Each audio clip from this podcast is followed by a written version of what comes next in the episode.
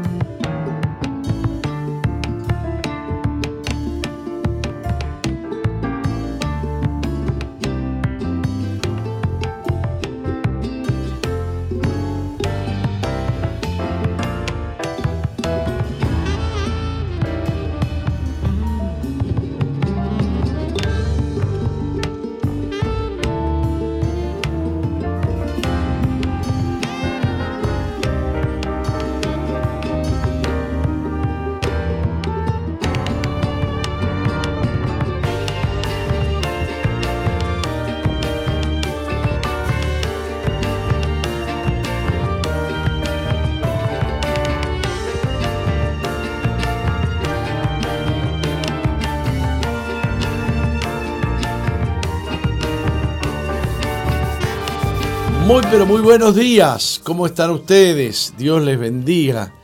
Estamos muy pero muy felices. Hoy es un día más y un día de bendición. Me parecía que se venía el invierno, pero eh, pegó una frenada, ¿no? Salió un sol muy lindo hoy. Amanece muy frío, pero después queda lindo el día y después vuelve el frío, así estamos. Así, ah, vuelve el frío a la tarde. Sí, sí. Bueno, trate de cerrarle la puerta. que no, lo dejemos entrar.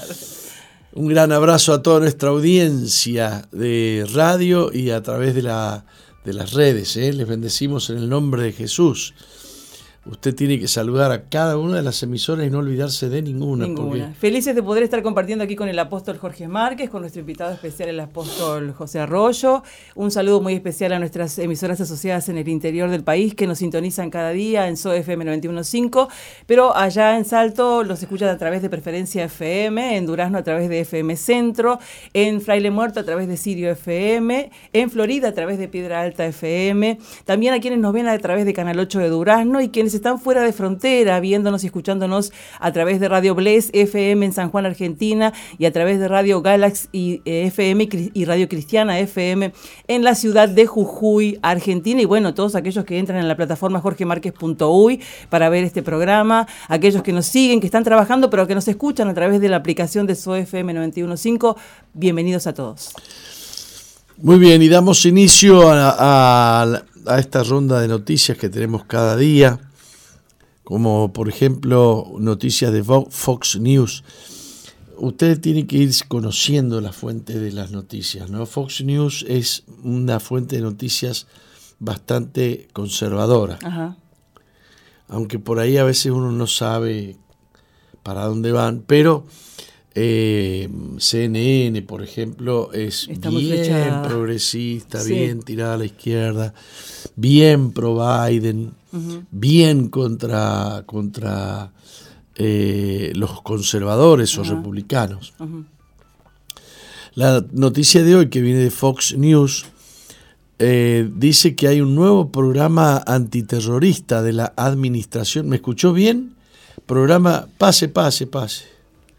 Vamos a dar la bienvenida aquí a un caballero que nos trae café, que no quiere pipos, no se quiere quemar, salir en cámara ahí. Este, gracias, Pipo. Este, ¿qué le estaba diciendo yo?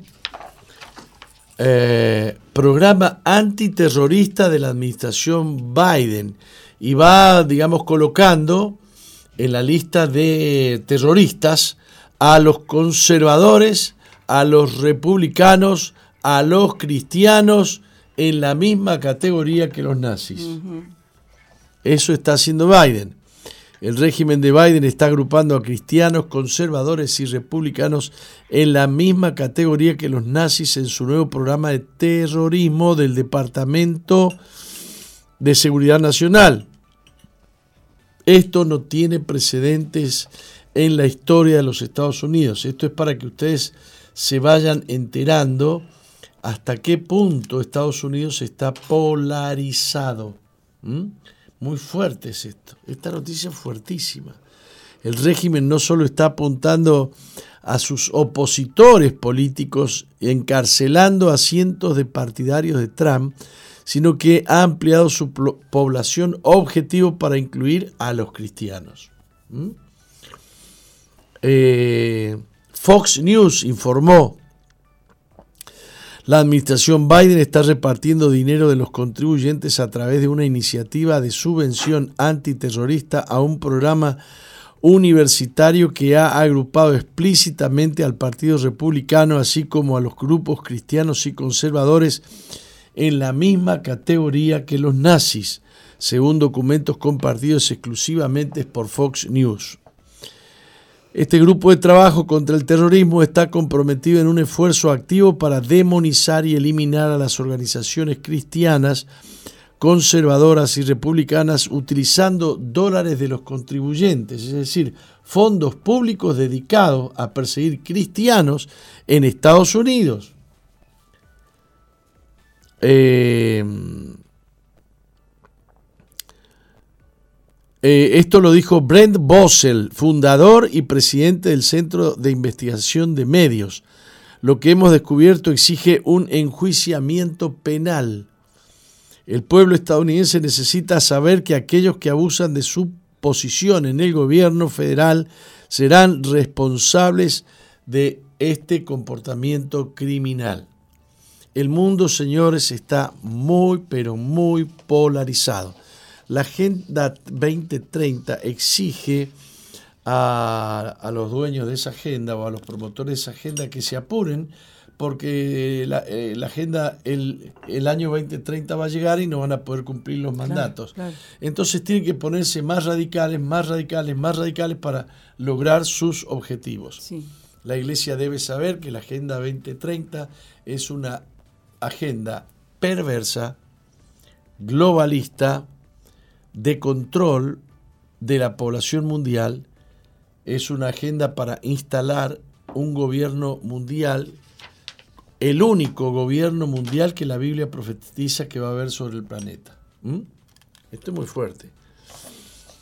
Eh, bien, y después tenemos un grupo de, de actores como Sylvester Stallone, Clint Eastwood, Eastwood y Mel Gibson contra la cultura woke.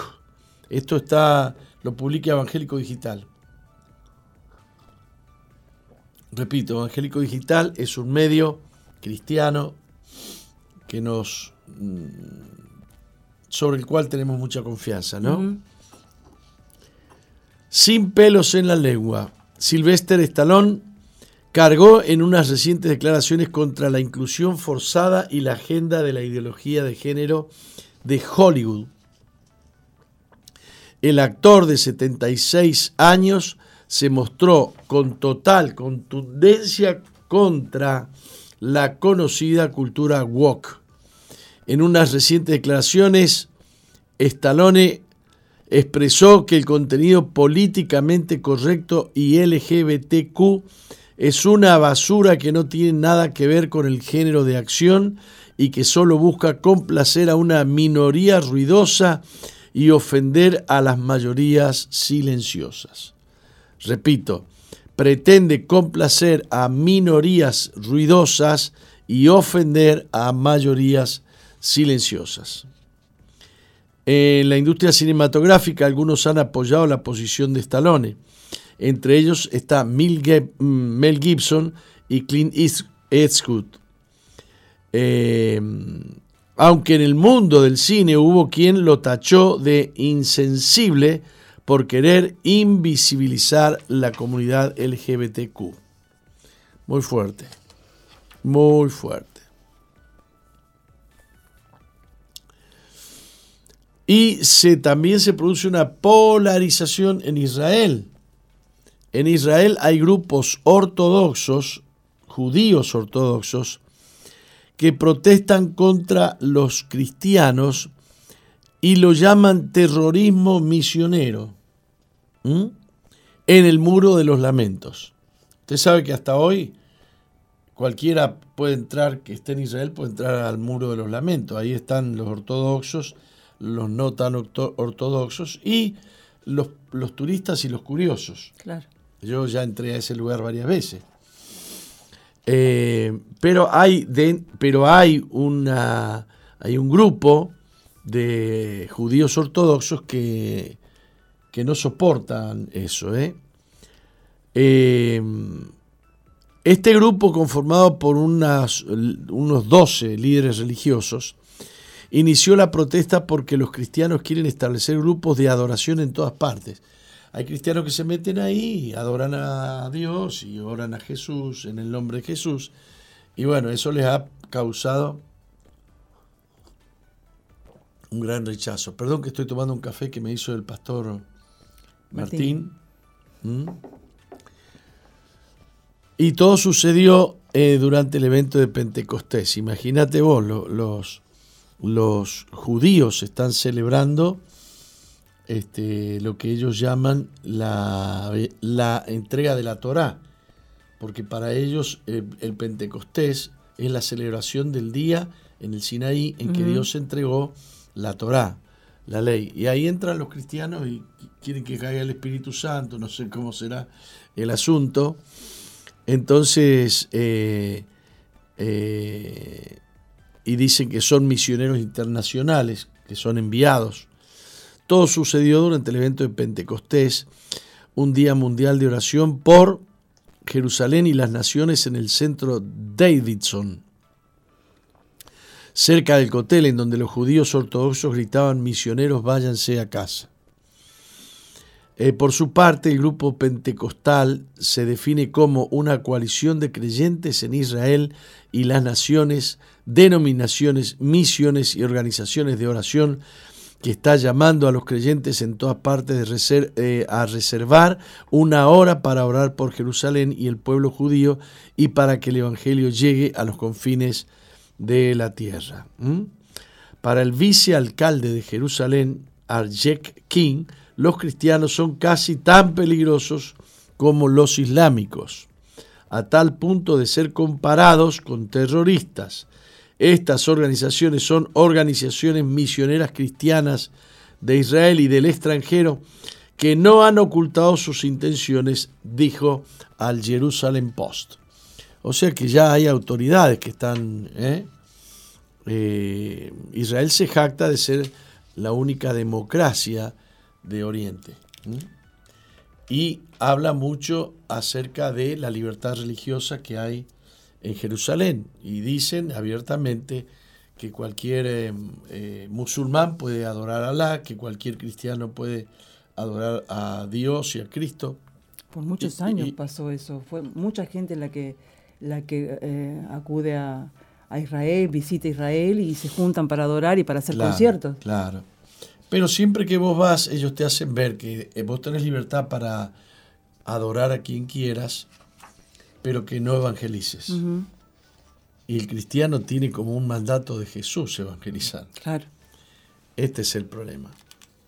Como ciudadanos de Jerusalén, las autoridades reclamaron el que los cristianos hagan eventos de ese tipo en lugares que son para el judaísmo y reclamó que deberían, deberían ser realizados a puerta cerrada como otros en ocasiones pasadas, no en lugares sagrados religiosos en línea con la herencia judía, expresó el teniente del alcalde.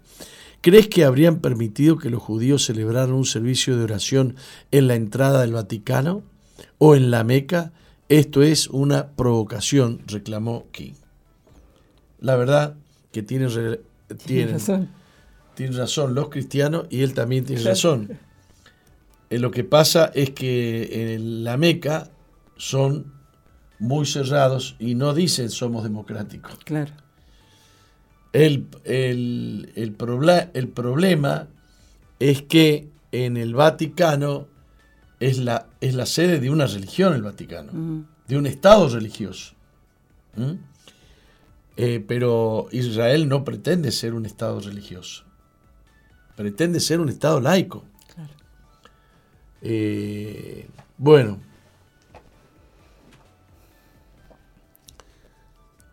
los gigantes del cine adquieren los derechos, los derechos de The Chosen para mostrarla en todo el mundo.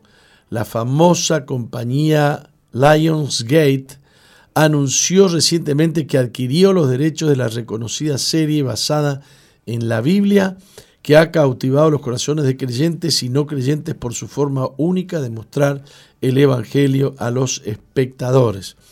Pero ahora entró este gigante del cine, compró los derechos y evidentemente va a tratar de producir películas importantes. El presidente de distribución mundial de Lion, Lionsgate, Jim Packer, se mostró abiertamente feliz de poder darle la bienvenida a The Chosen, eh, ya que conoce el impacto que ha creado en miles de personas. Cuanto más aprendí sobre The Chosen, más quería asegurarme de que estuviera en las mejores plataformas del mundo. Nos sorprende que una historia hábilmente elaborada sobre una figura histórica tan importante, a diferencia de todo lo anterior, sea muy buscada. ¿Usted ha visto alguna serie de... De Chosen? Sí, claro. Me la vi dos veces. ¿Y qué significa de Chosen? El elegido. El elegido. Bueno, eh, les cuento que una noticia que leí hoy da cuenta de que Canadá está incendiando y destruyendo iglesias, pero decenas de iglesias en Canadá, decenas. Esto usted lo podría esperar de, una nación en África, en la India, mm. en la China, pero está ocurriendo delante de nuestros ojos. Y Trudeau, el presidente, está respaldando esto. Está respaldando esto. De esta manera se está degradando la democracia en el mundo y se está atentando contra la libertad de culto, la libertad de conciencia, la libertad de expresión, que son los derechos fundamentales del ser humano. Eh, a la vista de todos nosotros, se supone que era un logro de la, de la democracia, la libertad de culto. Pero en democracia, y usted vea lo que está pasando en Israel, ya están considerando terroristas a los cristianos. El cristianismo es considerado terrorista en las naciones comunistas. En todo país que tenga fundamento marxista, ateo marxista, el cristianismo es un enemigo. Es un enemigo. Eh, en el marxismo y su, avance hacia el comunismo, se pretende que el Estado sea el padre de todo y que el Estado imponga eh, todo el sistema económico que sustente a toda la gente con lo producido, que la gente no sea dueño de nada, que la gente no tenga un sueldo, que no tenga independencia. Este, y para, para poder lograr eso, necesitan quitarle los hijos a los padres, porque en el comunismo se adoctrina a los hijos como se está adoctrinando aquí en la ideología LGBTQ. Este, eh, y para eso hay que destruir la familia. Para quitarle los hijos a los padres hay que destruir la familia, hay que destruir el matrimonio, hay que destruir la identidad de hombre, la identidad de, de mujer. Se ha hecho viral un video de Josh Alexander, un joven activista canadiense detenido en Calgary por distribuir de manera gratuita Biblias a estudiantes en la vía pública. Vos tenés Biblia querés regalarla en la vía pública, te detiene la policía. Eh, eh, estamos hablando de eh, Canadá, estamos hablando de Canadá. No estamos hablando de el Congo, de China, de China, de no estamos hablando de Irán, no estamos hablando de, de mm, Corea, Corea del Norte. Estamos hablando de Canadá. Las acusaciones contra cristianos que intentan vivir públicamente su fe aumentan en Norteamérica y en Europa. Los casos más sonados en lo que va del año son el de dos finlandeses. Uno es el pastor evangélico Joana Pojola, obispo de la diócesis de la misión evangélica luterana de Finlandia. El otro es de Paivi Rasanen, ex ministra del Interior entre el año 2011 y 2015 y diputada democristiana entre el 2004 y 2015.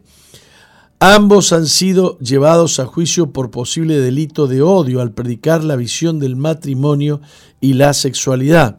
Es delito de odio predicar que el matrimonio está conformado entre un hombre y una mujer. Es delito de odio decir que un hombre siempre va a ser hombre y nunca va a poder ser mujer. Es delito de odio. Eh, no es la libertad de expresar lo que uno cree, y mucho menos la libertad de expresar, decir que eso es científico, que es biológico, que la biología es científica y que la biología no muerte, no, no, no miente. Porque cuando en la, biología un niño nace con pene, es un niño. Y, y, si nace con vagina, es una, una niña. Es una niña y entonces es un delito de odio creer en la biología. Es terrible esto, ¿no? Eh, la predicación del Evangelio atenta contra lo políticamente correcto. Lo políticamente correcto es aceptar que lo que una persona se autopercibe es correcto y es verdad. Eso es lo políticamente correcto. ¿Mm? ¿Vos, ¿Vos qué decís? ¿Que sos un niño de siete años? Te felicito, qué lindo. Te voy a traer un regalo para el día de tu cumpleaños.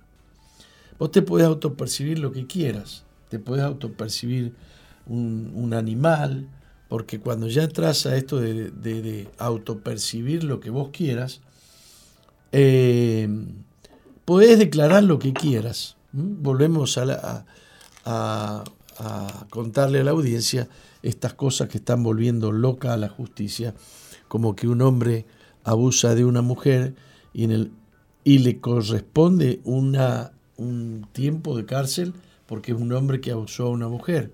Pero mientras ocurre el juicio, el tipo declara que es mujer, entonces le cambia la condena, porque si es mujer, le corresponde una condena menor. Ocurren cosas tan locas, tan locas, tan locas. Eh, en una parte creciente de Occidente predicar la fe cristiana o sencillamente defender la sociedad fundamentada sobre el cristianismo son actos que poco a poco se van clasificando como delito de odio. Los ataques y ofensas a los sentimientos religiosos en Norteamérica y Europa son en su mayoría cometidos contra cristianos, mientras la religiosidad va quedando relegada a un ámbito privado. Si usted tiene libertad, pero lo tiene que hacer, no lo tiene que hacer público. Bueno, durante una entrevista con Christopher Rufo, quien encabezó un esfuerzo para cerrar la clínica de género en Texas Children's Hospital a principios de este mes, un denunciante que trabajó en estrecha colaboración con el doctor Richard Ogden Roberts reveló que tales profesionales e instalaciones médicas están arruinando a los niños. Es absolutamente sorprendente. Muchos de los gráficos que acabo de examinar y leer mientras hago mi trabajo tienen problemas graves de salud mental, son autistas, tienen intentos de suicidios previos, están deprimidos, están tomando medicamentos para, medicamentos para la ansiedad, tienen discapacidad en algún tipo. Es absolutamente salvaje. El denunciante explicó que Roberts no duda en recetar hormonas sexuales cruzadas o aumentar las dosis y ha respaldado completamente los procedimientos de mastectomía doble para menores. También compartió que los niños solo necesitan establecer atención con el doctor Roberts y después de una consulta casi inmediatamente los lo pondrán, le pondrán bloqueadores de la pubertad. Según los informes, los padres tienen miedo de ser denunciados a los servicios de protección infantil. Eh, la medicina o la salud pública se ha transformado en una policía. Una policía. Este, si vos te opones a lo que dice a lo que dice la salud pública y vas preso. Vas preso, está mal. Estamos caminando, o mejor dicho, estamos trotando. Ya va, ya un tiempito más y vamos a ir corriendo hacia, hacia eso. Me acuerdo de las profecías en la década del, del 70 de Wilkerson, que decía, veo en el futuro hordas de homosexuales asaltando la población. La visión de David Wilkerson se está cumpliendo al pie de la letra. Él vio en visión esas manifestaciones del 8 de marzo, ¿viste? Que se desnudan, que hacen cosas horribles y dicen que es cultura y que son derechos, etc. Eh, yo quiero orar para cerrar este bloque de noticias por los cristianos, los cristianos temerosos, los cristianos que prefieren callarse la boca,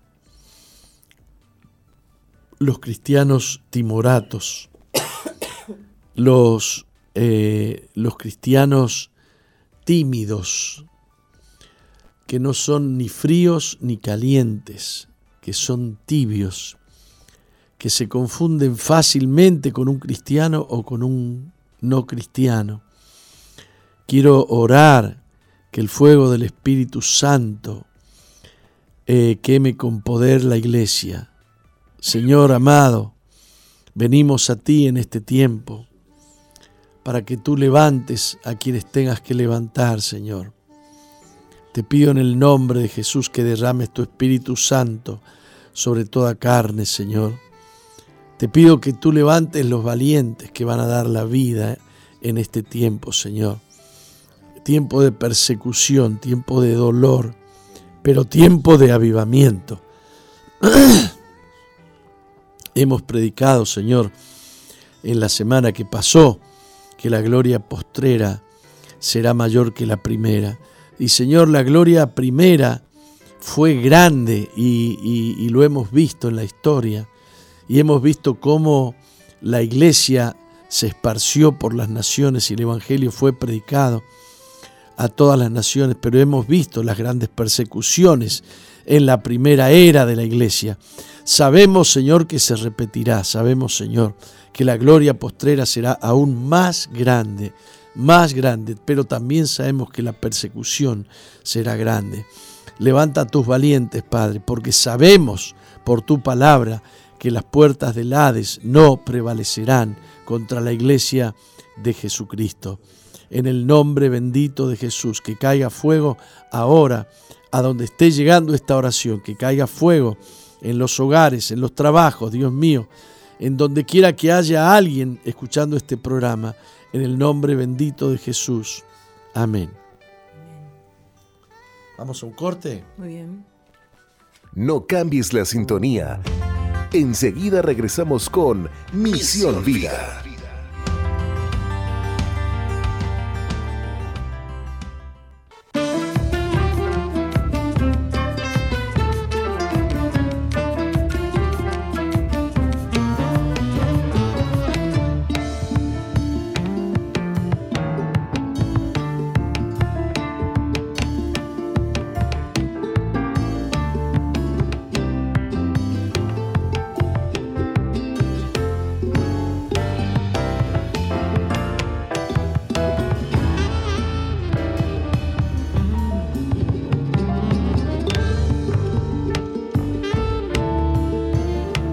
Bien, continuemos con Misión Vida en esta mañana, contarles que hemos tenido una semana tan, pero tan linda de, Pentecostés.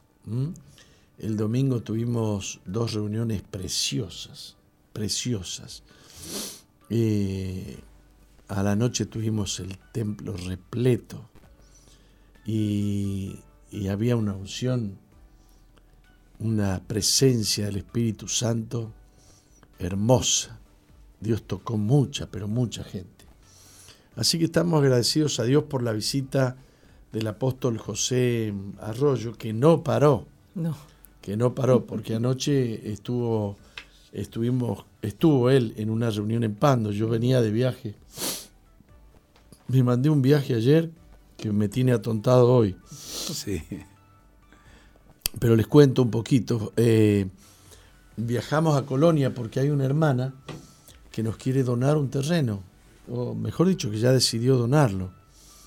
Este, pero tiene cosas interesantísimas. Es una hermana que se consagró a Dios cuando era jovencita eh, y nunca se puso de novio, nunca se casó, siempre estuvo, como se dice, comprometida con el Señor. Eh, y la familia siempre le reclamaba que nunca se compraba nada para ella, que, las iglesias la explotaban, que las iglesias la esclavizaban, que la iglesia la usaba, qué sé yo. Pero ella feliz, ella feliz. No sé ni cómo ha llegado a nuestra iglesia. Este, pero un día se presenta, mire, apóstol, yo. Y bueno, me cuenta toda la historia y me dice que finalmente para, complacer a su familia y, tener algo, se compró un terreno en Colonia. Un terreno ahí en Colonia. Y no sabía qué hacer con ese terreno. Dice, mire, vengo a decirle que tengo un terreno ahí, que me lo compré, pero me lo compré por, por, por satisfacer a mi familia, pero ahí está. Y yo no voy a hacer nada con eso, así que se lo quiero donar a la iglesia Misión Vida. Así que le digo, bueno, está bien, algún día vamos a ir, vamos a ver. Y ese día fue ayer. Así que viajamos cuánto, 180 kilómetros. Ahí este, eh, conocimos el terreno, oramos, fuimos con el pastor Agop. Ayer, eh, ayer cumplía dos meses del fallecimiento de su esposa, 60 años de casado. Y antes de ayer cumplía años su esposa, cumpliría años su esposa. Así que él estaba, bueno, con una tristeza bárbara, pero se sobrepuso, aceptó la invitación y me acompañó. Más contenta estaba esta hermana, más contenta. Eh, y bueno, y de paso visitamos una hermana de la hermana, de esas que se sintió esclavizada por los pastores, que se sintió usada, que cree en Dios pero no quiere saber nada con la iglesia ni con los pastores.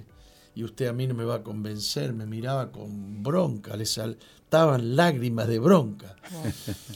Eh, y de ver que la hermana estaba donando el único terreno que tenía. Es una situación, una situación, este, eh, una situación complicada, pero de esas que el Espíritu Santo las resuelve fácil, ¿viste? Le digo, estás herida, estás dolida, yo te amo, me dejas que te dé un abrazo. Yo, ¿Qué le voy a argumentar? Este, si, si vos te sentís usado, es porque vos nunca te, entregaste del todo, ¿no? Y, y, si algún pastor te explotó, que yo no voy a decir que no existe eso, si algún pastor se, se atrevió a, usarte, eh, eh, ya tiene su paga con Dios ese pastor. Claro. Pero ¿qué, tiene que ver la novia de Cristo con este asunto? ¿Por qué vos no querés saber nada con la iglesia? ¿Por qué no, no, no querés saber nada con los hermanos? ¿Por qué estás odiando? ¿Por qué tenés derecho a odiar? ¿Tenés derecho a estar resentido? Mirad, mirate las lágrimas, le decía yo. Esas lágrimas qué son? Son de resentimiento. ¿Tenés derecho a estar así? Bueno, una administración ahí de aquella. Y me fui muy contento porque la hermana quedó dura, dura, pero, pero yo sé que, yo sé que, viste cuando vos sabés que sabés que sabés que sabés que tus palabras han penetrado hasta los tuétanos y que no tenés otra salida más que volver a Cristo. Le digo, mirá, la, la, iglesia de Cristo será fea, será mala, todo lo que vos quieras, le digo, pero Jesús se enamoró de ella. ¿Qué derecho tenemos? a decirle a Cristo, vos crees en Cristo, sí. ¿Qué derecho tenés que, de decirle a Cristo que no te gusta la novia que él tiene? ¿Qué derecho? Bueno, de ahí nos fuimos a, yo no sé cuántos kilómetros hicimos, no sé. Nos fuimos a una localidad que se llama, me olvidé, un pueblo, un pueblito. Eh, Eh, bueno, ya me va a venir, ya me va a venir. Y en el camino, en la ruta, había esta hermana la que Nueva nos donaba. Palmira. ¿Eh? Nueva Palmira. Nueva Palmira. No, Palmita. Palmita. ¿Palmita o Nueva Palmira? No, no, Palmita, Nueva Palmira no es. Eh, Palmita. Eh, de camino a Palmita, esta hermana había reservado un lugar para que comamos, ¿no? ¿Qué lugar sería? En una ruta perdida de esas que uno no conoce, ni ha estado nunca. Y ahí llegamos a ese lugar y que era, era una, yo no sé si llamarle fonda, era un, lugar de hospedaje, pero era un hotel, era un hotel, este, con viñedos y con bodega y con un restaurante fino. Así que la pasamos tan lindo. Había por lo menos, aquí le dicen cachilas, unas camionetitas del año do- 1920, 1930. Tenían varios vehículos. Y una bodega antigua del año 1909. La bodega se fundó en el año 1909. Unos españoles que llegaron. Así que todo era tipo colonial, patios coloniales, está todo, todo hermoso. Qué lindo lugar, por favor. Y no te cuento ahí por todos lados este, unos vinos, imagínate vos. Este, eh, y eh, mostraban la, bodega vieja y mostraban la bodega nueva. Eh, la, la moledora de uva vieja, la prensa de, del, mosto, de- del el escobajo, eh, que es eh, que, cuando la uva se muele y se saca el zumo de la uva, queda, queda mucho ahí, eh, entonces se prensa dentro de un lugar que chorrea y vuelve a sacar el, el jugo, ¿no? Y después estaba la, la bodega nueva, toda con vasija binaria de acero inoxidable, qué sé yo. Qué lindo lugar, qué lindo sería venir a tomarse unos días acá. Le digo, ¿me podrían decir cuánto cuestan las habitaciones? Sí, sí, 340 dólares una habitación simple.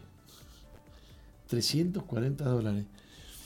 Eh, un lugar perdido por ahí en el campo. Digo, ¿quién vendrá acá?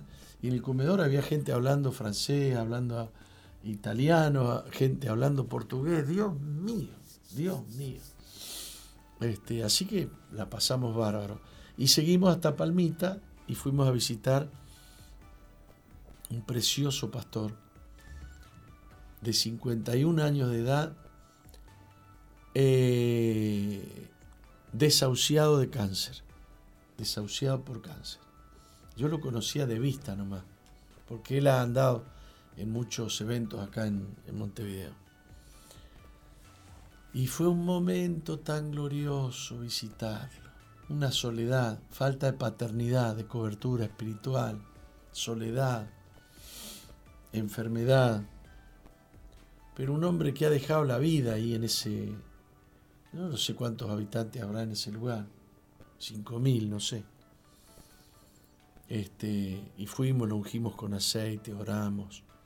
Nos vinimos enamorados, mira. Nos vinimos enamorados.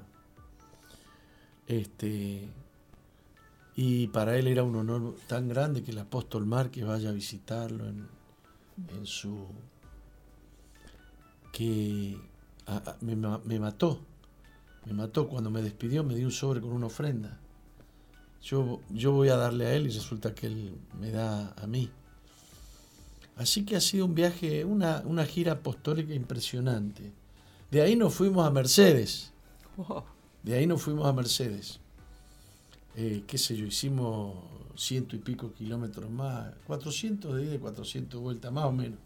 O 350 de ida y 350 de vuelta. Ah, y visitamos otros pastores nuevitos, unos pastores que también, que no tienen cobertura, que están muy solos. que son creyentes, digamos, que han sido levantados de pastor y los han dejado ahí y no están pendientes de ellos y entonces surgen problemas con la congregación, surgen problemas matrimoniales y hay una falta de paternidad, hermano. Hay una falta de paternidad. En, la, en, los niños, en los jóvenes y en los, pastores, en, los, en los adultos. Mm. En los adultos. ¿Cuánto se necesita la paternidad de Dios? Básicamente, la paternidad de Dios. Así que ahí estuvimos un rato, oramos, le bendijimos, le dimos consejos y pegamos la vuelta y llegamos aquí a las 11 de la noche. A las 11 de la noche. Un viaje raro, un viaje raro, pero estaba programado por Dios. Estaba programado por Dios. Y surgió el proyecto. Digo, Agob, esto es un viaje apostólico. Agob tiene 80, 80 años. Agob, te quiero, te quiero encargar este ministerio a vos. Vos vas a empezar a salir una vez por semana, te voy a conseguir un vehículo, te voy a conseguir un, un chofer y vos vas a salir a visitar pastores y congregaciones que necesitan presencia pastoral, presencia, eh, como se dice, de, de cobertura. ¿eh? De cobertura. Y me dijo, sí, sí, lo vamos a hacer. Y surgió ayer un ministerio nuevo, visitar pastores solitarios. Qué lindo. ¿Qué te parece? ¿Eh? Bueno, les cuento esto para que sepan que a Misión Vida no le falta laburo. que este, me dice, ¿y usted qué día se toma para descansar? Yo estoy bien, yo estoy bien, no necesito el día pastoral no, no, no, no. Me, hace tan feliz. Me hace tan feliz hacer la obra de Dios que, bueno, hoy estoy como si me hubieran agarrado a las piñas ayer. Tengo una gana de irme a la cama que no me aguanto. Pero con una paz y con una tranquilidad y con una felicidad que, bueno, si puedo voy, me tiro un rato en la cama y sigo, ¿viste? Y sigo, ¿no? Este, em, hay tanto para dar, hay tanto para dar. Los que lo conocemos sabemos que 10 minutos ya son suficientes, se levanta con todo el poder después. bueno, este y hemos traído esta mañana aquí al apóstol José Arroyo, a quien Dios le ha dado una palabra poderosa, una palabra de fe, que la ha compartido con nosotros. Y ayer lunes ha estado en Pando. Y imagínate un lunes, vos no esperás que un lunes vaya mucha gente, ¿no? ¿Fue? Fue un montón de gente. Me dijeron que no era tanto, tanto, pero que eh, el, apóstol me dice que habían por lo menos 200 personas. 200 más. ¿Eh? Sí. Y le preparamos una gira que llegó desde el miércoles pasado hasta este miércoles. Sí. Hasta el jueves. No. Y él me pidió un día más, se ah. quedó un día más. Ah, ¿se lo pidió él? Sí. Así que más o menos andamos por la misma. Esta noche va a estar en Minas, mañana va a estar en Maldonado y el jueves va a estar en San José. En San José. ¿Mm? Este, y está conociendo nuestras iglesias. Ah, Así es. Este, bueno, ¿qué, ¿cómo le ha impactado Misión Vida a usted? Buenos días, apóstol, y a todos los oyentes, a toda la gente que nos ve por las redes sociales. Apóstol, he estado impactado de una manera extraordinaria porque veo un trabajo de restauración, de liberación impresionante. De verdad que cada lugar donde he ido escucho tantos testimonios que esto realmente me confirma que Dios es poderoso, el Dios de lo imposible, el Dios que hace milagros, porque cada vida es un milagro sorprendente de restauración, de transformación.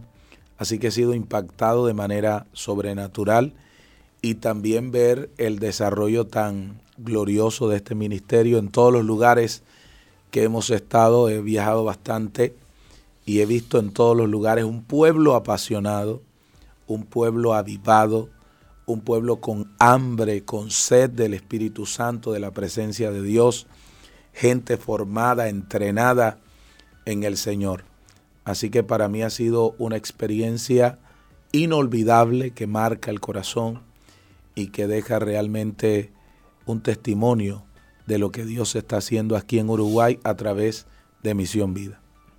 Bien, yo creo que Misión Vida es un ministerio muy particular, que Dios nos ha dado una visión muy particular que tiene que ver con el hecho de trabajar juntos, trabajar unidos, tener un grupo de pastores sometidos a una disciplina, bajo una cabeza espiritual. Porque yo he visto eh, muchos este, ministros que, que, piensan más en números que en cobertura. Eh, ¿Cuántos hijos espirituales tienes? 487. Espérate, ¿cómo, ¿cómo alimentás esos? Algunos están convencidos que se alimentan mm, por los mensajes de las personas. Lo que realmente, lo que realmente toca a las vidas son las vidas. Así es. No hay vuelta. Total. No es la prédica, es la vida. Total. el ministerio de Jesús era completo. Tenía olor a oveja. 100%. Comía con los discípulos, dormía con los discípulos, hablaba aparte con los discípulos. Y, eh, y el ministerio no era televisivo ni... Está bien que llega de alguna manera, pero el, Evangelio tiene que ver con amor expresado persona a persona. Total. Nadie puede decir yo amo a Dios y no quiero a la iglesia. Nadie. Es mentiroso. Quien dice eso, miente. ¿No? Eh, entonces, eh, he visto ministerios que dicen, bueno, sí, tenemos bajo nuestra cobertura 50, 60, 80 son todos independientes y hacen lo que quieren, no tienen un proyecto común. Así es. No tienen un, una visión común. Total. Entonces, eh, no, pueden, no pueden lograr el impacto, el impacto a nivel nacional o internacional que puede lograr un ministerio que está unido. Total. está unido. Bueno, sigue hablando, ya le quité las palabras. yo estoy impactado, realmente veo aquí una visión clara, veo una paternidad espiritual muy bien definida, hijos, más que ovejas o creyentes, veo hijos que están bien direccionados en el Señor y que literalmente tienen identidad, propósitos claros, definidos. Ese amor y esa pasión por las almas es definitivamente maravillosa. Creo que, el Espíritu Santo está haciendo aquí la obra de Jesús, que es amar a la gente, restaurar, liberar a las personas y que cada persona experimente el amor del Padre. Así que doy gloria a Dios por este tiempo aquí en Uruguay. Bueno, yo te pedí que eh, hoy dedicáramos eh, el espacio que tenemos a tocar algún tema que nos lleve a después a orar por la gente, ¿no? Así es. Eh, algo así como sembrar expectativas, sembrar fe, porque en este, en este espacio que tenemos ahora, en este bloque, vamos a orar y yo te quiero pedir que si tenés algún familiar, si tenés algún pariente que esté atravesando una dificultad seria, a veces no parece muy seria una depresión, pero hay gente que se suicida por causa de la depresión. Eh, eh, personas enfermas, personas con serios problemas matrimoniales, con serios problemas laborales. Vamos a orar por milagros. Vamos a orar por sanidades, vamos a orar por restauración. Amén. Ahí tengo tiene su micrófono. Tengo una palabra del Señor para todos los oyentes que está en el libro de Juan capítulo 11, verso 38 en adelante. Dice Jesús, profundamente conmovido, otra vez vino al sepulcro. Era una cueva y tenía una piedra puesta encima. Dijo Jesús, quitad la piedra. Marta, la hermana del que había muerto, le dijo, Señor, y he de ya porque es de cuatro días. Jesús le dijo, no te he dicho que si crees, verás la gloria de Dios. Entonces quitaron la piedra de donde había sido puesto el muerto. Y Jesús, alzando los ojos a lo alto, dijo, Padre, gracias te doy por haberme oído. Yo sabía que siempre me oyes, pero lo dije por causa de la multitud que está alrededor, para que crean que tú me has enviado. Y habiendo dicho esto, clamó a gran voz, Lázaro, ven fuera. Y el que había muerto salió atada las manos y los pies con vendas y el rostro envuelto en un sudario. Jesús le dijo, desatadle y dejadle ir. Quiero compartir contigo una reflexión de la palabra de Dios muy especial que he titulado Si crees, verás la gloria de Dios. Si crees, verás la gloria de Dios. La Biblia habla en Juan capítulo 11 acerca de cuatro tópicos de la vida de Lázaro. En primer lugar, habla acerca de la enfermedad de Lázaro. En segundo lugar, habla de la muerte de Lázaro. En tercer lugar, habla de la resurrección de Lázaro. Y en cuarto lugar, del testimonio impactante de su resurrección. La Biblia dice que Lázaro era amigo del Señor, era hermano de Marta y de María y vivía en Betania. Este hombre murió cuando Jesucristo no estaba allí en Betania. Y la escritura dice claramente de que cuando el Señor llega a Betania, ya tenía cuatro días de muerto. Estaba metido en una cueva y literalmente ya no había nada que hacer. Su cuerpo estaba en un estado de descomposición. Y la escritura dice que el Señor le habla a Marta y le dice, quita la piedra. Y Marta, la hermana del que había muerto, es decir, de Lázaro, dijo, Señor, lleve ya porque es de cuatro días. Ella pensó con su mente finita, con su mente natural, ella pensó con su mente limitada y dijo, ya no hay nada que hacer. Si hubieras llegado cuando él estaba enfermo o cuando él estaba recién muerto, pero ya han pasado cuatro días y su cuerpo está en un estado de descomposición y no hay nada que hacer. Pero la orden del Señor fue, quita la piedra. Y yo creo, apóstol Márquez, que una de las cosas que la gente tiene que hacer para recibir el milagro es quitar la piedra.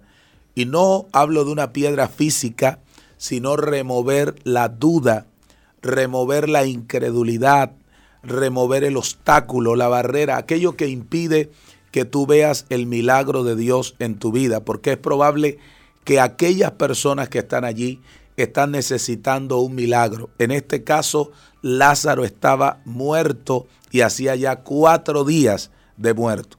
La gente dice, para todo hay remedio, menos para la muerte, pero en Dios hay remedio hasta para la muerte porque Él dijo, yo soy la resurrección y la vida, y el que cree en mí, aunque esté muerto, vivirá.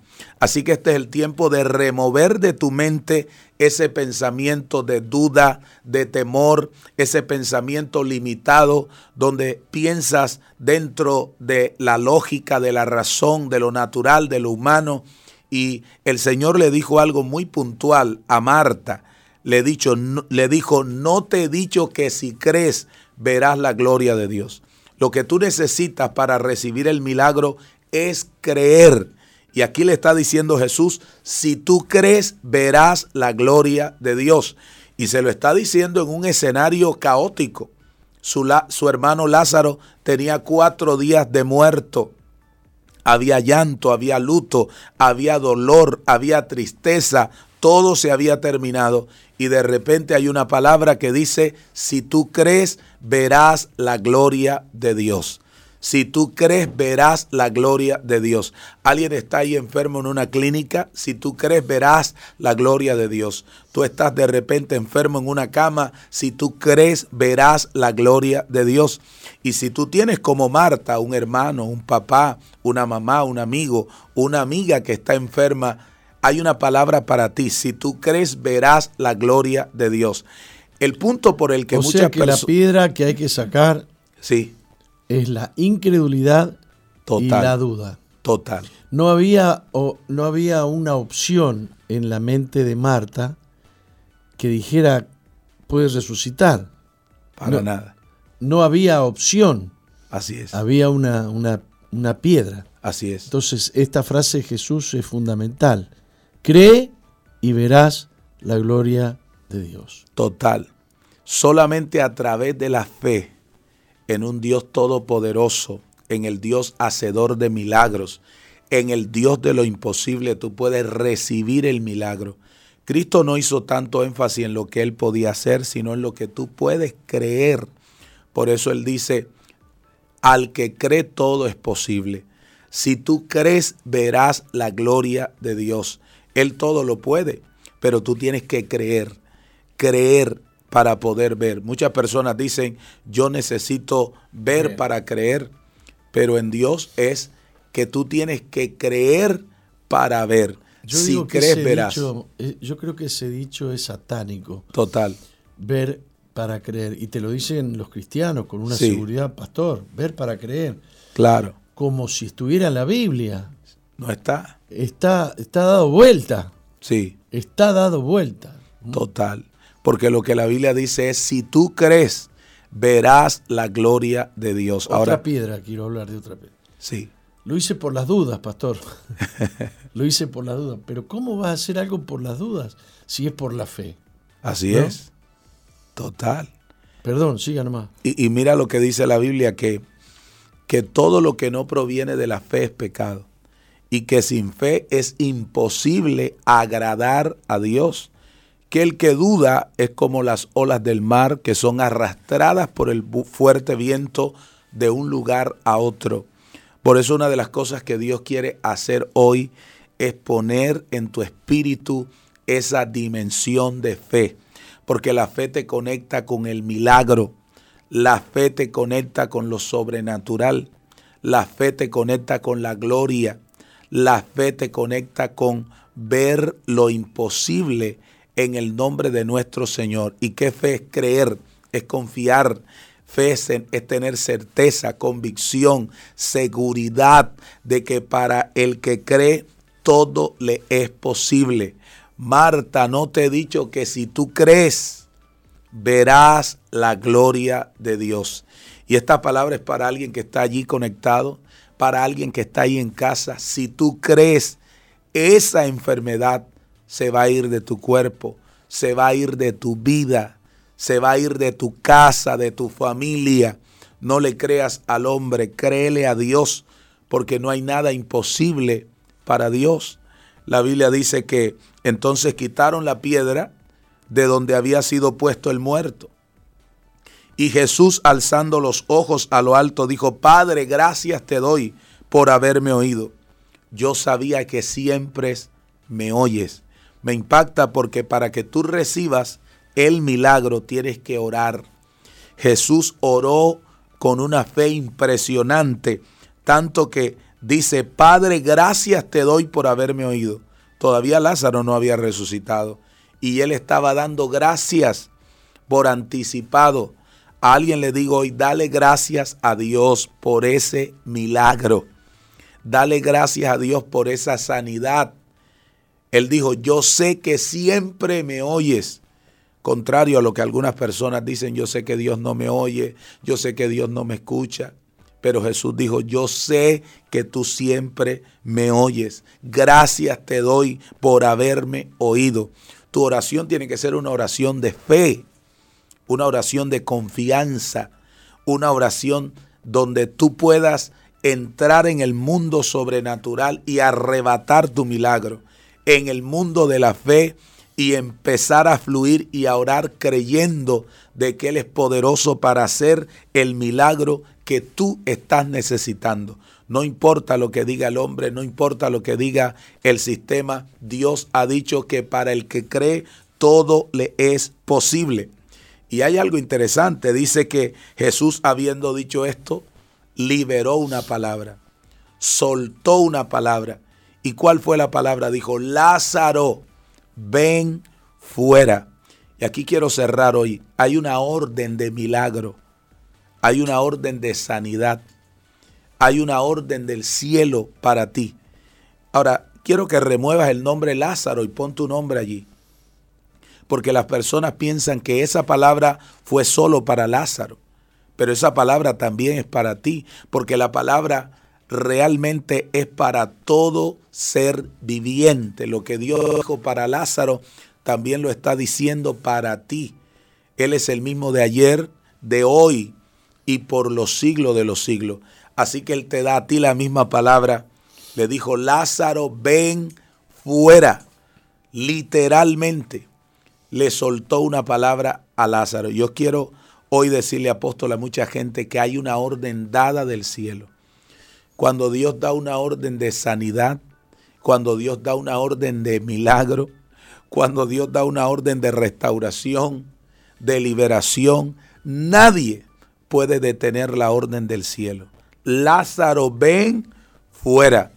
Tuvo que ser específico, decir Lázaro, ven fuera, porque tenía tanto poder que si no dice Lázaro, todos los demás muertos habrían resucitado. Así que fue específico, Lázaro, ven fuera.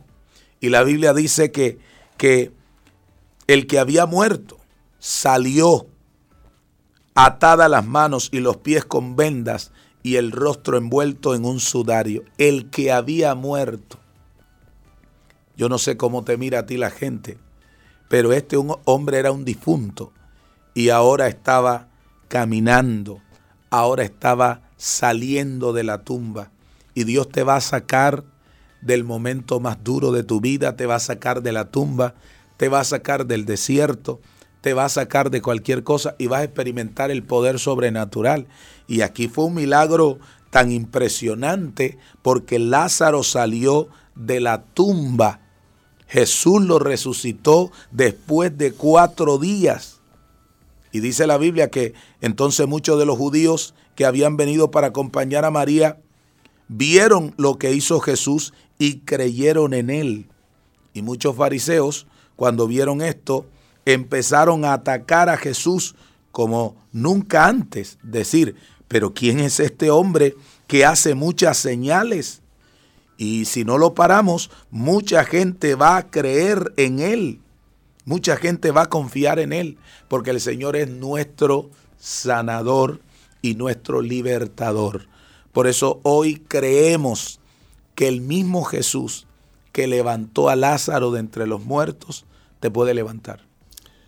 Bien, yo quiero agregar eh, que vamos a sacar otra piedra. Sí. Yo creo que hay gente que nos está escuchando que dice, bueno, pero eh, yo he hecho muchas cosas malas, Dios no me va a sanar o Dios no me va a ayudar. Eh, son conscientes de que tienen pecados, que no han hecho bien las cosas.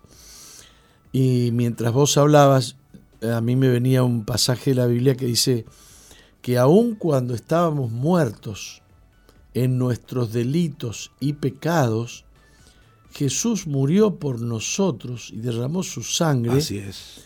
para que tengamos vida. Total. O sea, que aún en el caso que vos no merezcas un milagro de Dios porque sos un pecador, has hecho las cosas mal, estás muerto, sí, estás muerto. En tus pecados estás muerto, tu pecado te condena.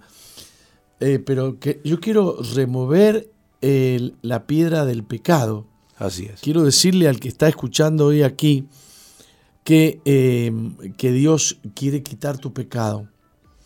Quiere, quiere quitar la excusa por la cual vos estás creyendo que quizá no vas a recibir. Total. Que a vos no te, te, metió, tu pecado te mete en duda. Yo quisiera primero orar por aquellos que quieren recibir perdón de pecados. Total. Y después te dejo a vos que hagas una oración para que, para que las personas estén libres para, para recibir el milagro que están necesitando. Así es.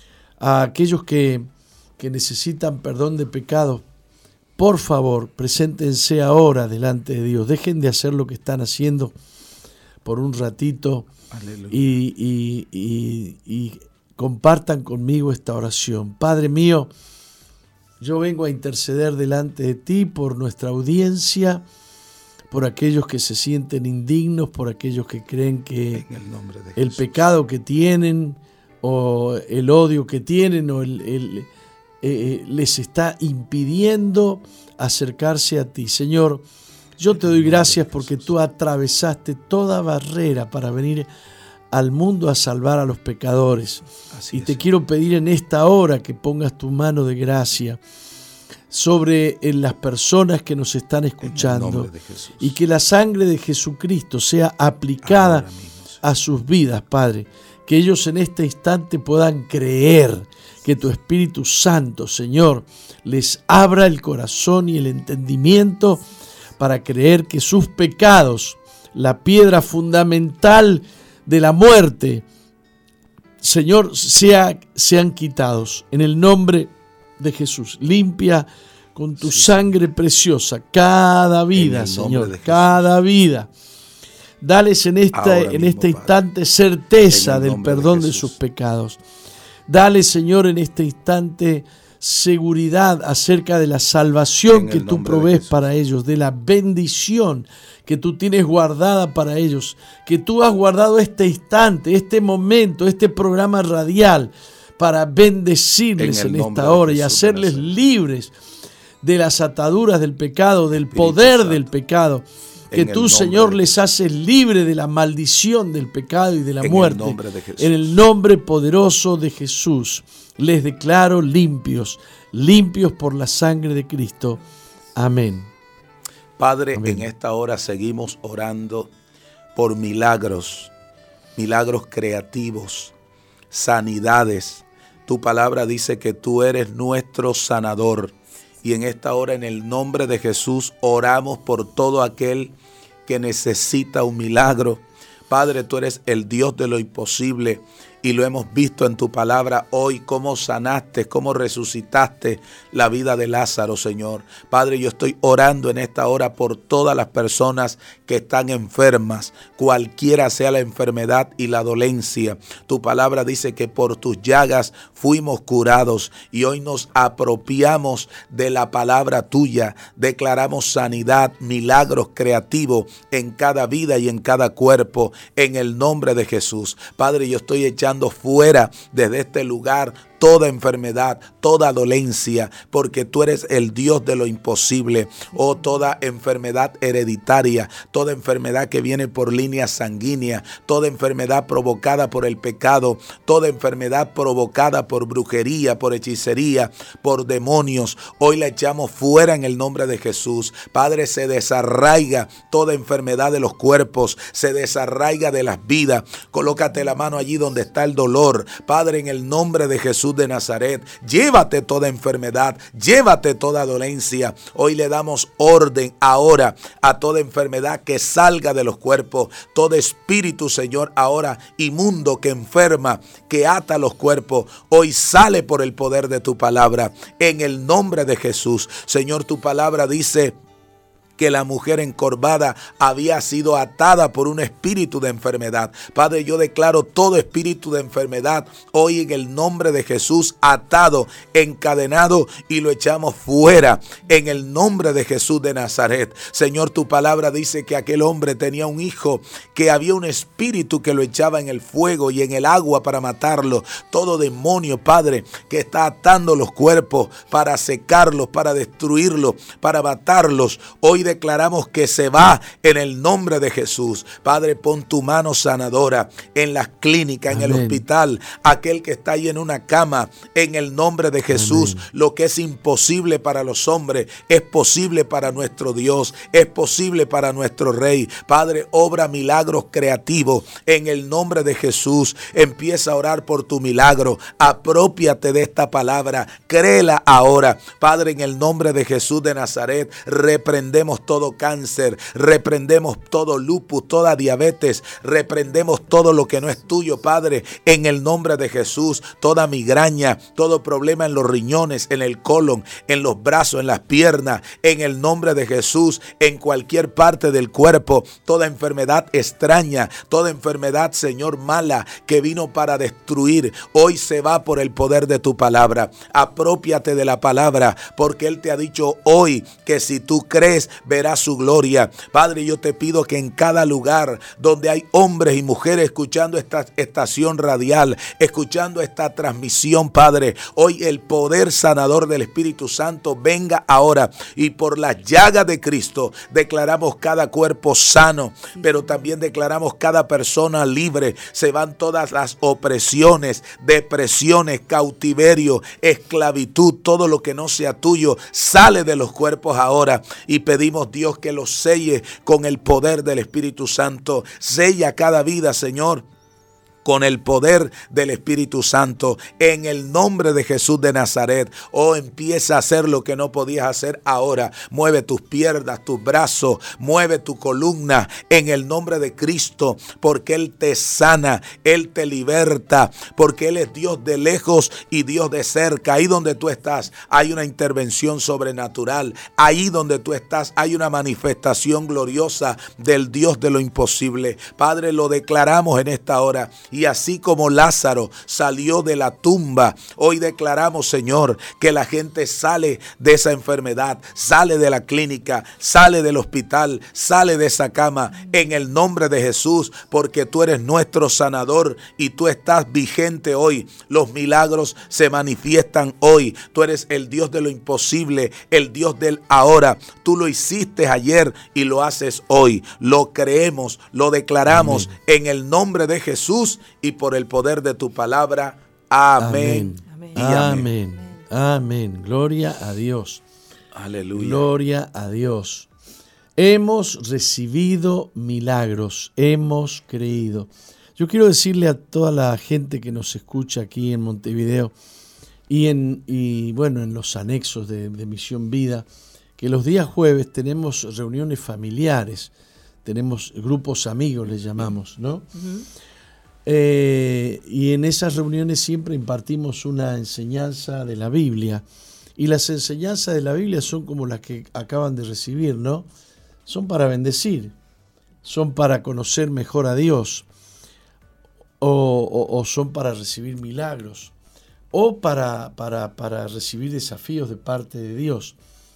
Todos debieran congregarse en algún grupo amigo, todos siempre hay algún grupo amigo más o menos cerca del barrio donde vos vivís.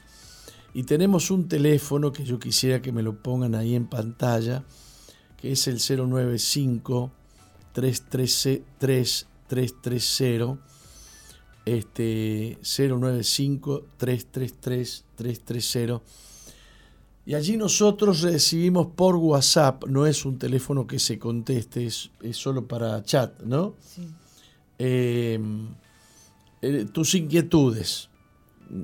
Quieres saber dónde nos congregamos, dónde hay una iglesia Misión Vida en el departamento donde vos estás, a qué hora hay reuniones, dónde hay un grupo amigo al que se pueda asistir. Bueno, ese, ese teléfono tenés que tomarlo y tenés que guardarlo. 095-333-330. Te bendecimos en el nombre de Jesús. Vos tenés que conocer más la palabra de Dios. Y la palabra de Dios, Dios la envía, como ahora a través de la radio, la envía a, la iglesia, donde nos reunimos los fines de semana, los sábados, los domingos, averiguar, los domicilios, los horarios de las reuniones que tiene Misión Vida eh, por todas partes. En San Juan, porque en San Juan nos están escuchando en este, en este momento. Ah, pero no es el 095, hay otro teléfono para San Juan, a ver si me lo ponen. Yo creo que eh, lo tienen ahí. ¿Lo tendrán? No estaría mal. No estaría, no estaría mal. Bueno, pero bueno. Este, yo estoy contento de que podamos usar este micrófono para contarle a la gente A ver qué teléfono pusieron, yo desde aquí no lo veo. Ni yo. No, no, para. no, ni de lejos veo. Uy, lo único que veo es SOE FM 91.5. Bueno, pero los que están ahí eh, en, en, la pantalla lo pueden ver. Este, sí, quizás sería bueno inventar algo mejor, algo con el número más grande, ¿no? Eh, bueno, nos vamos a un corte y volvemos con más Misión Vida. Muy bien. No cambies, ya volvemos con, Misión, Vida.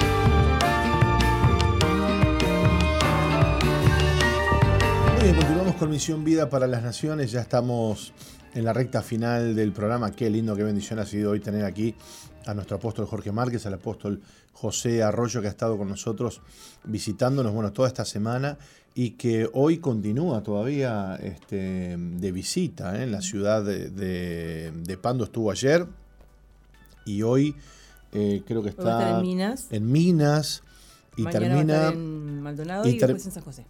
Y bueno, Tremendo, ¿eh? Tremendo. No, sé la audiencia si habrá recibido, si habrán eh, testimonios de milagros, pero estando acá, orando, yo estaba acá en la gloria. En la gloria. acá estaba en la gloria. yo estaba ahí también allá en la oficina escuchando y, y, tremendo, tremendo, tremendo. Eh, bueno, muy bien. Eh, ¿Qué le contamos a la audiencia, Roca? Bueno, le contamos que hoy es martes, por ejemplo. Eso. Y que tenemos nuestra reunión de líderes. Ustedes saben que los días martes compartimos los líderes de la Iglesia Misión Vida esta reunión tan especial para nosotros, a la cual no podemos faltar porque eh, bueno, es la reunión donde oramos juntos, donde adoramos juntos, donde compartimos un tiempo especial de enseñanza de la palabra de Dios y también de prepararnos y llenarnos de visión y de fe para lo que es la tarea de la semana. ¿no? Así que hoy, 19 y 30 horas, en todos los anexos Misión Vida eh, para las Naciones tenemos nuestra reunión de líderes. Así que los líderes, los colíderes, los anfitriones, los supervisores, los diáconos de nuestra iglesia están este, culminados a ir. Obligados a ir. Sí, también. también. Estamos, es una cita obligada, ¿vio? Esa cita que usted no puede. A veces somos tan responsables para algunas cosas, ¿no? Permítame que se lo diga, ¿no? Al trabajo no llegamos tarde. Al laburo donde te pagan, este, ahí vos no faltás. Y no llegas tarde, ¿no? Te esforzás en llegar en hora. Pero si se trata de la iglesia y de algún compromiso de la iglesia, ah, no pasa nada. ¿no? Voy, si quiero llego tarde, si, si quiero no voy, ¿no? Más que nunca, más que nunca esa cita con el Espíritu Santo y con, y con el Señor tiene que ser mucho más importante que cualquier otra cita. Por favor. A veces este, es como que, bueno, si, si, si se nos castiga con algo, ahí estamos, ¿no? El otro día estuve haciendo un análisis, de hecho lo voy a hacer hoy en, mi distrito, ¿no? Este, cada pastor tiene su distrito. Y estuve haciendo un análisis de las faltas de los líderes, ¿no? A la reunión de líderes. Este, hice un análisis de 12 reuniones para atrás. Desde el martes pasado hacia atrás, 12 reuniones. Y bueno, me he encontrado con, con sorpresas muy interesantes, ¿no? Este, líderes que llegan a faltar un 50% o más de las reuniones de líderes. Este, no todos, por supuesto, ¿no? Pero siempre a veces esa excusa, ¿no? De, de, no voy. Y después, claro, se ve el fruto, ¿no? Este, vos mirás al líder y, no multiplica el grupo amigo, ¿no? No, no gana almas, no hay una multiplicación. Claro, después analizás la asistencia y ves que tampoco asiste, ¿no? Como debiera la reunión de líderes, ¿no? Entonces, ¿cómo queremos lograr algo si nosotros no, no, somos este, persistentes me quedé, pensando en algo que dijiste la semana pasada mm, acerca del Espíritu Santo, de, cuando Él se manifestó allá en el aposento alto. Sí. Que vos dijiste, eh, el, Espíritu Santo no se, no se manifestó a todas las personas que fueron a Jerusalén. El Espíritu Santo se manifestó ahí en el aposento alto. Claro, a los que donde estaban, los 120 reunidos esperando la promesa, ¿no? Y hablabas de eh, congregarse, de poder estar compartiendo con los hermanos y orando con los hermanos para que allí se manifieste el Espíritu Santo sobre aquellos que están reunidos buscando al Señor. Y que, y que además creo yo que, nuestra puntualidad, nuestra asistencia también eh, habla del compromiso que mm. tenemos con Dios, ¿no? O con lo que vamos a hacer, ¿no? Esto es como que, bueno, vos tengas a tu novia, por ejemplo, tu novio o tu novia, y y, no la vas a ver. ¿no? Le decís, mira que llego a las 8 y, llegas a Si para eso se baña, se perfuma y va. Pero por favor, llegas 20, 20 minutos antes, llegás, ¿viste? Es que aquello que a uno realmente le interesa y, le es prioritario, ahí se ve, ¿no? La, la el entusiasmo, digamos, ¿no? ¿Dónde pones vos la fuerza? Y después, si no es prioritario, si no me interesa tanto, eh, bueno, si voy, no voy, si no voy, no voy, y, si asisto y si llego tarde, llego tarde. Empiezo a tener como ciertas este, concesiones, ¿no? No pasa nada, este, qué problema hay, y eso es terrible porque después lo que voy a ver es el resultado ¿no? de, mi consistencia, de mi responsabilidad, de mi, de mi compromiso con el Señor. ¿no? Em, Así que bueno, todo esto salió porque hoy es eh, tenemos culto de líderes, ¿no? Y déjeme pasar también la información de que bueno, las damas hay, hay para todo en la iglesia y también para las damas que, que anhelan eh, ser usadas por Dios y que quieren participar de la reunión de damas, que a partir de las 15 horas estamos haciendo un monte de oración, orando por las peticiones que llegan a nuestro WhatsApp de Misión Vida y también orando por las necesidades de, nuestro país, de, nuestros barrios, orando también por los grupos amigos para que Dios abra puertas de, bendición, para que la gente se convierta. Y bueno, y también escuchamos la palabra de Dios, nos congregamos allí cada martes a partir de las 15 horas, porque también anhelamos que Dios use a las mujeres, que Dios nos use para poder manifestar su amor y su gloria a quienes lo necesitan. Así que una invitación para todas las mujeres en este día. Bueno, muy bien, dicho, dicho todo esto, este, nos preparamos para recibir el testimonio del día de hoy, no sin antes reflexionar un poquito en estos cinco minutos que nos quedan. Dice la Biblia en Romanos 4, 20 y 21, tampoco dudó por incredulidad de la promesa de Dios, sino que se fortaleció en fe, dando gloria a Dios, plenamente convencido de que era también poderoso para hacer todo lo que había prometido.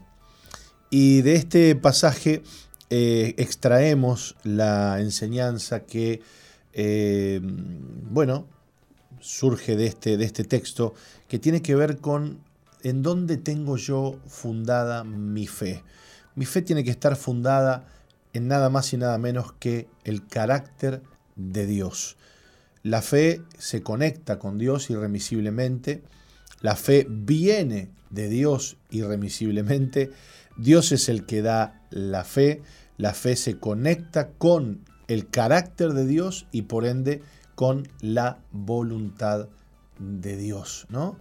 Eh, ayer hablaba con, con, una persona que me decía, no, lo que pasa es que yo, pastor, este, yo, yo creí, creí y tuve fe y no pasó nada. Ah, bueno, entonces no creíste. Porque si creíste y no pasó nada, entonces no creíste. Imagínate a Abraham que le dio la promesa, pero todavía no había venido el hijo. Si Abraham hubiera querido solo en ese momento que se le dio la promesa, pero después no siguió creyendo, no hubiera recibido nunca la promesa. Pero, pero claro, pero vos, vos, vos este, eh, escuchaste el argumento este, ¿no? Sí, sí. Creí. y no pasó nada. Entonces uno dice, bueno, ¿y qué? ¿De quién es la culpa? ¿Que de Dios es la culpa? La persona está convencida de que creyó y que a pesar de que creyó, no pasó nada. Entonces, eso significa que, o bien, la fe no sirve, o el que prometió no cumple y mintió, o, o- o la culpa siempre es del otro, ¿no? Sí. Yo creí, o sea, yo hice las cosas bien. El que no cumplió fue el, me lo el que prometió. Sí. ¡Wow! Entonces, si vos decís que el que prometió no cumplió, ya te voy diciendo que lo que decís tener no es fe.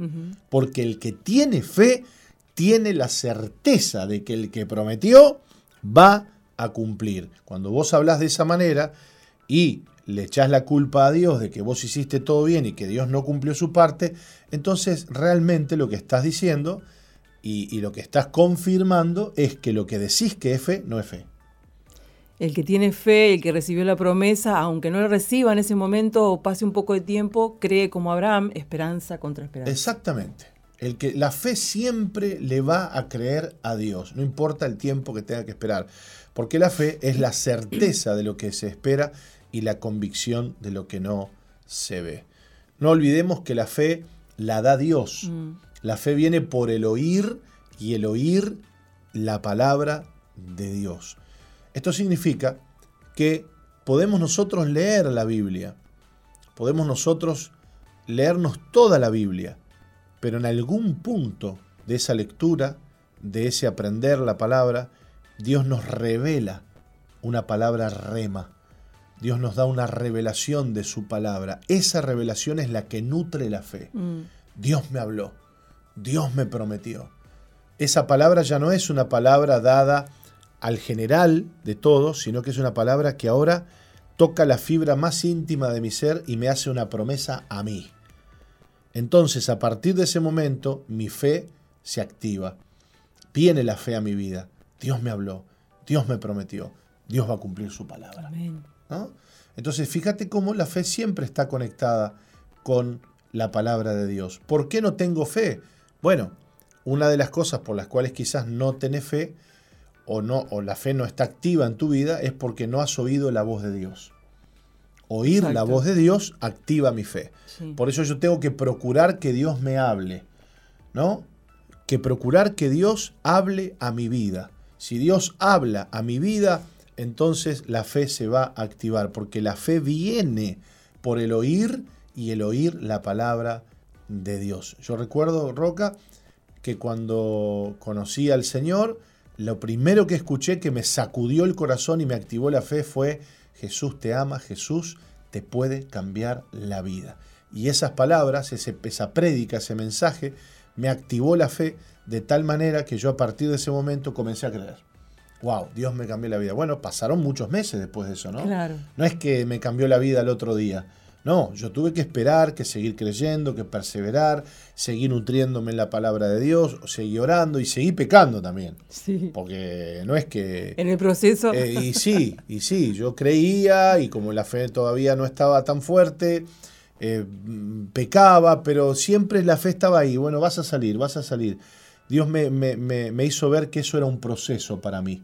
Y bueno, un día llegué a la iglesia, le di mi vida a Cristo y Cristo me, me- me cambió la vida, me Qué sacó de la droga.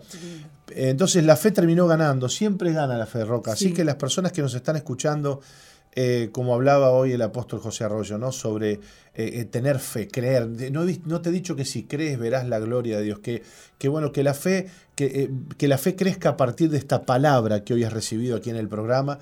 Y que si aún no has recibido el milagro, eh, tranquilo, ya va a venir. Seguí creyendo. Sí, la fe se va a cumplir indubitablemente en tu vida. ¿Por qué? Porque la fe está sustentada no por, no, por, no por una sensación o por una emoción del momento. La fe está sustentada en el carácter mismo de Dios, que es quien hace la promesa. Y él no miente.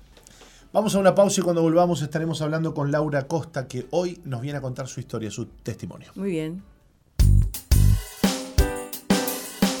No cambies, ya volvemos con Misión, Vida.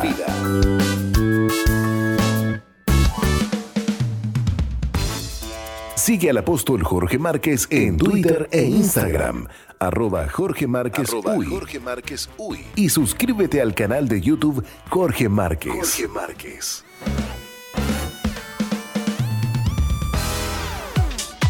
MBTV Televisión para las Naciones. Excelentes contenidos para todo público. MDTV. Ingresa a nuestro website www.misionvida.org y cliquea en TV en vivo.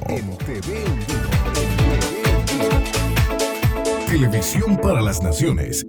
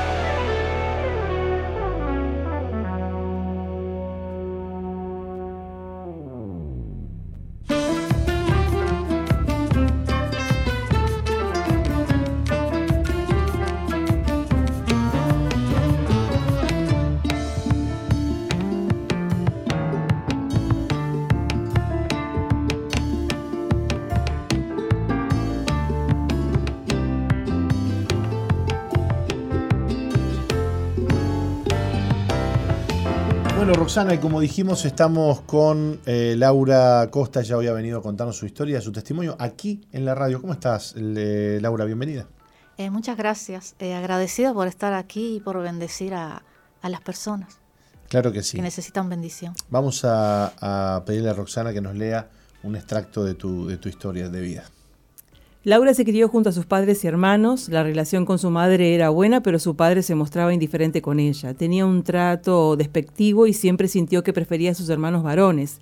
Si bien le proveía de todo lo que necesitaba económicamente, nunca tuvo una figura paterna cariñosa que se preocupara por ella. Esto la llevó a convertirse en una niña callada y tímida. Creció siendo introvertida y vergonzosa.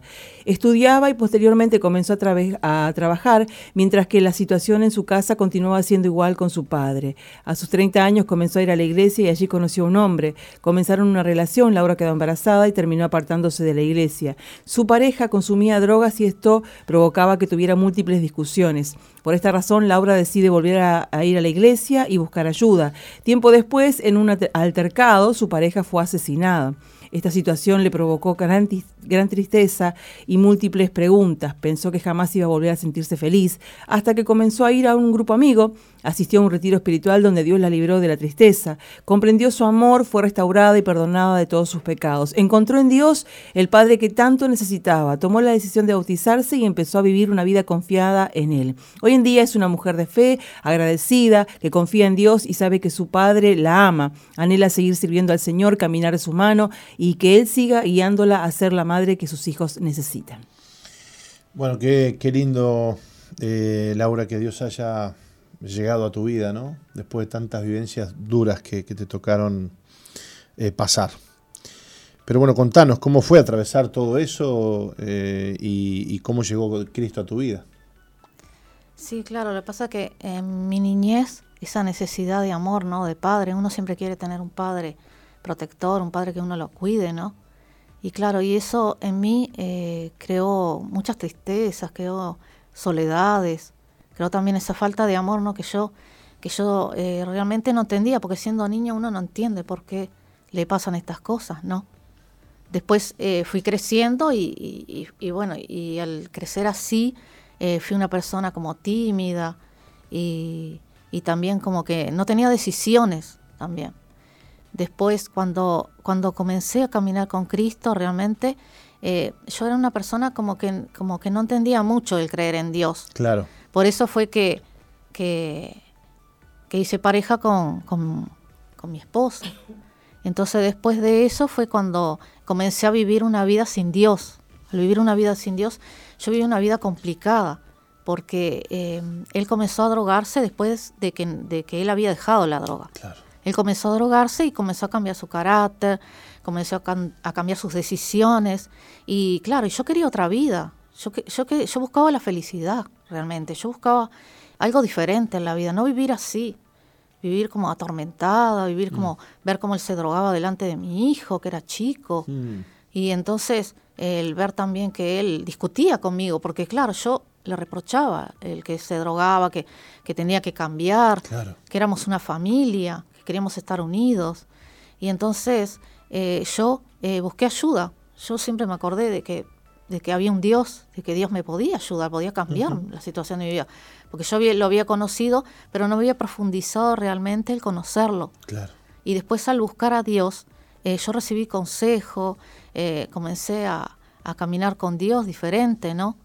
Porque yo mismo lo busqué en el dolor ya. Y entonces después lo que sucedió fue que él había desaparecido eh, de golpe desapareció. Y claro, la policía lo buscó todo eh, y después apareció por un año. Por un año apareció el cuerpo de él.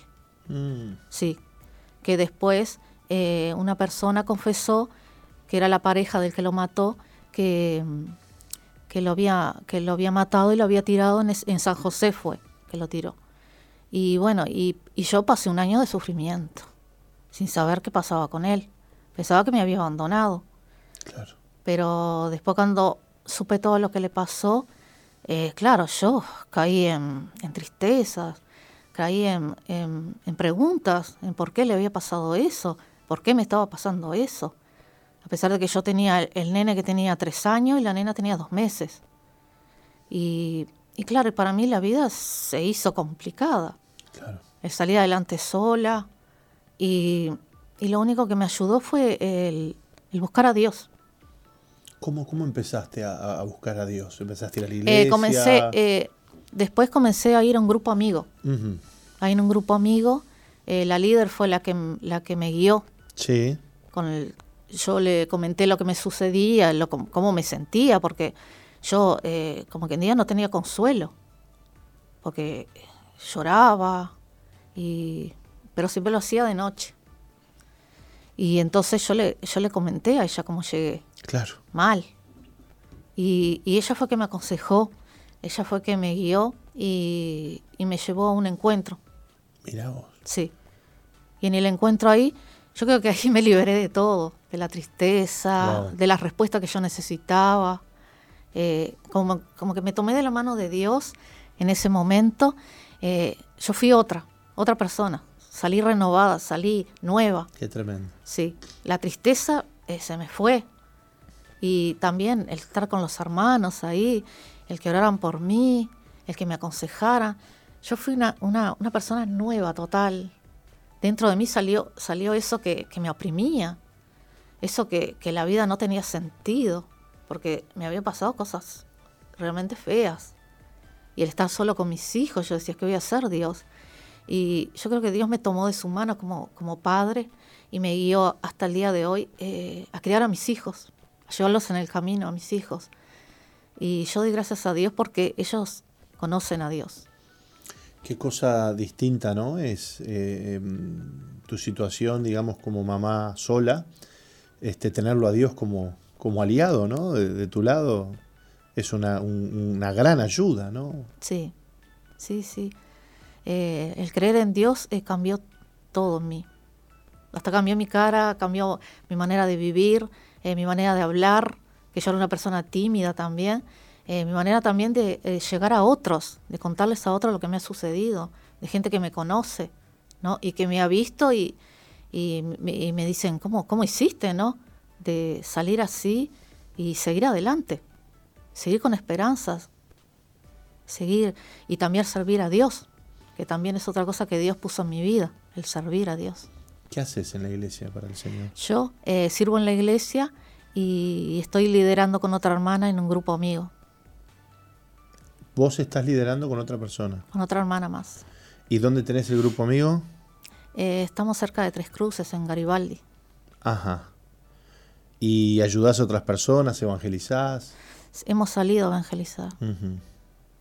Qué lindo. ¿Estás contenta por eso? Sí, sí. Todos los días. Creo que todos los días que me despierto y me levanto, yo doy gracias a Dios. Y gracias a Dios también de que Dios va a bendecir mi familia, mis hermanos, de que, de que Dios va a llegar a ellos. Qué lindo. ¿Qué le puedes decir a esas mujeres que están solas al frente de sus casas, de sus familias, que a veces no saben cómo hacer? Y yo les diría que busquen a Dios, que, que Dios es el único que puede levantar. Eh, a una, a una madre, que puede guiar a una madre, que también te fortalece y, también el buscar a Dios eh, es algo diferente en la vida de uno. Uno no camina solo en la vida. Y el amor de Dios también, porque el amor de Dios que Dios pone en nuestro corazón, también nosotros lo damos a nuestros hijos y los guiamos también. Qué lindo, qué lindo. Que Dios bendiga en este día a todas las mamás que están solas llevando adelante los hogares y que por distintas razones se han quedado al frente del hogar con, con sus hijos y que tienen que enfrentarse a los problemas, no tienen un esposo a quien recurrir, pero recurren a Dios como amparo, como fortaleza, como consejero, como ayuda en todas las áreas y en todos los aspectos, aún en el área económica, ¿no? Sí. Porque esa es un área importante también dentro de la familia, ¿no? ¿Cómo hace una mujer sola para, para llevar adelante su casa de forma de la forma necesaria, ¿no? Pero bueno, Dios ha consolado tu vida entonces. Sí, sí, y puso consuelo en mi corazón, eh, dentro mío. Dentro mío soy otra persona, no soy esa persona triste, esa persona que piensa en, la persona que falleció. No, Dios me hizo nueva y me llenó de su amor. Y también ese amor se lo infundo a mis hijos y, a todas las personas que yo me acerco. Qué lindo, Laura. Nos alegramos mucho de, escuchar esta historia de superación, de cambio, de transformación que Dios ha hecho en tu vida a partir del momento que fuiste a ese retiro espiritual, que le entregaste a Dios la carga, Él te consoló, te renovó. Y bueno, hoy estamos hablando con otra Laura, ¿no? Sí, sí, ¿Eh? sí, sí, una nueva. Eso, que Dios gracias bendiga a Dios. tu vida. Gracias a Dios y que Dios bendiga la vida de tus hijitos. Sí. ¿Mm? Bueno, Roca, nosotros nos despedimos con estas historias tan lindas de vida, de cambio, de ayuda que Dios da a las personas que le dan todo a Él, ¿no? Es verdad, es verdad. Pero vamos a volver mañana. Exacto. A partir de las 11 de la mañana aquí a SOFM 91.5, el programa de la Iglesia Misión Vida para las Naciones. Les dejamos un fuerte abrazo. Dios les bendiga.